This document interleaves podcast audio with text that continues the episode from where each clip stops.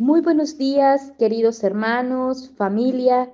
Les saluda Dinora, misionera Verbunday, desde la ciudad de Monterrey, Nuevo León, y dirijo para ustedes palabras de vida.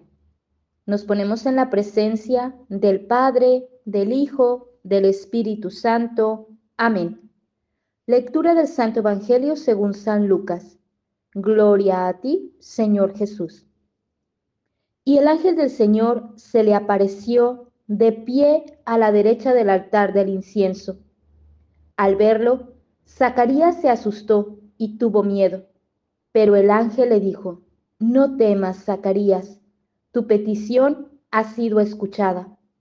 Isabel, tu mujer, te dará un hijo al que pondrás por nombre Juan. Te llenarás de gozo y alegría y muchos se alegrarán de su nacimiento, porque será grande ante el Señor. No beberá vino ni licor, quedará lleno del Espíritu Santo desde el seno de su madre, y convertirá a muchos hijos de Israel al Señor, su Dios. Será el precursor del Señor, con el espíritu y poder de Elías, para reconciliar a los padres con sus hijos, para inculcar a los rebeldes la sabiduría de los justos y para preparar al Señor un pueblo bien dispuesto. Zacarías dijo al ángel, ¿cómo sabré que así sucederá? Porque yo soy viejo y mi mujer avanzada en años. Palabra del Señor. Gloria a ti, Señor Jesús. Gracias Jesús por tu palabra que va preparando, disponiendo nuestro corazón, nuestra vida para recibirte, para dejarte entrar, dejarte encarnar en nuestra propia vida. Gracias porque nada es imposible para ti. Hoy Queremos poner en tus manos nuestras vidas, nuestros imposibles, para que tú los transformes y renueves nuestra fe. Gloria al Padre, al Hijo y al Espíritu Santo, como era en el principio, ahora y siempre, por los siglos de los siglos. Amén. Nos acercamos a la celebración de la Navidad, a la celebración del nacimiento de Jesús. Y vamos en esta semana a continuar preparando, disponiendo nuestro corazón para este gran acontecimiento, el gran regalo. Dios se hace hombre, humano, tangible. Dios quiere volver a nacer en nuestros corazones, en nuestra vida, reavivar su nacimiento en nosotros. Dios tiene proyectos grandes para nosotros. Hoy nos centramos en un personaje que nos ayuda también a preparar el camino al Señor. Nos centramos en Zacarías, el anuncio del ángel Gabriel a Zacarías de que va a tener un hijo, al cual le pondrá el nombre de Juan.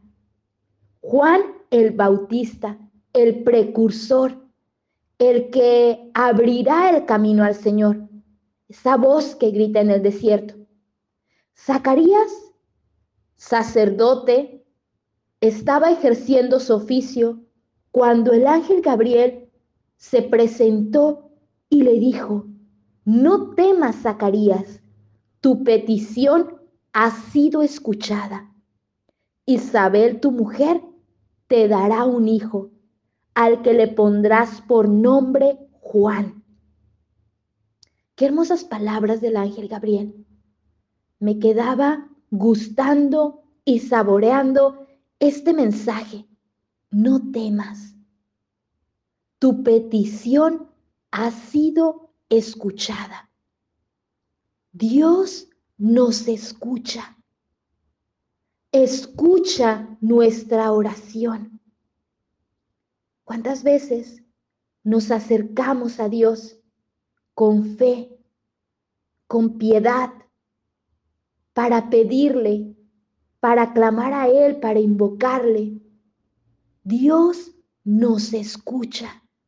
escucha nuestra oración, escucha nuestro corazón, nos escucha y atiende a nuestras súplicas, atiende a nuestras peticiones, nos responde. Dios tiene un plan y un proyecto grande para nuestras vidas. Zacarías recibió este anuncio del ángel Gabriel. Tu petición ha sido escuchada. Dios te ha escuchado y Dios tiene una respuesta. Te concederá un hijo. Y Isabel y Zacarías ya eran de edad avanzada. Isabel era estéril. Era imposible que Isabel quedara embarazada, que tuvieran un hijo. Pero para Dios nada es imposible. Y en la historia de salvación, Dios se ha manifestado de muchas maneras que nuestros imposibles, en nuestras circunstancias, en aquello que nos parece irracional, ilógico, donde ya no hay posibilidad, Dios se manifiesta. Dios plantea, proyecta nuestra vida con esperanza, con una misión, con un proyecto, con un propósito. Dios tiene planes grandes con nuestra vida. Concebirás, darás a luz un hijo, le dice a María, y María creyó, creyó en el anuncio del ángel. Zacarías en este anuncio del ángel Gabriel, Zacarías dudó, no creyó. ¿Será posible? Muchas veces nos podemos preguntar, que en mí, en mi realidad, Dios se manifieste. Cuando hemos experimentado el dolor, la frustración, cuando hemos experimentado que nuestros proyectos, nuestros planes se han venido abajo, ¿Será posible un futuro lleno de esperanza? Dios nos anuncia esperanza, trae consuelo, alegría, algo nuevo. Hay algo nuevo que Dios quiere hacer florecer en nuestra vida, en nuestras familias. Tiene un proyecto grande para nosotros. Dios tiene la última palabra.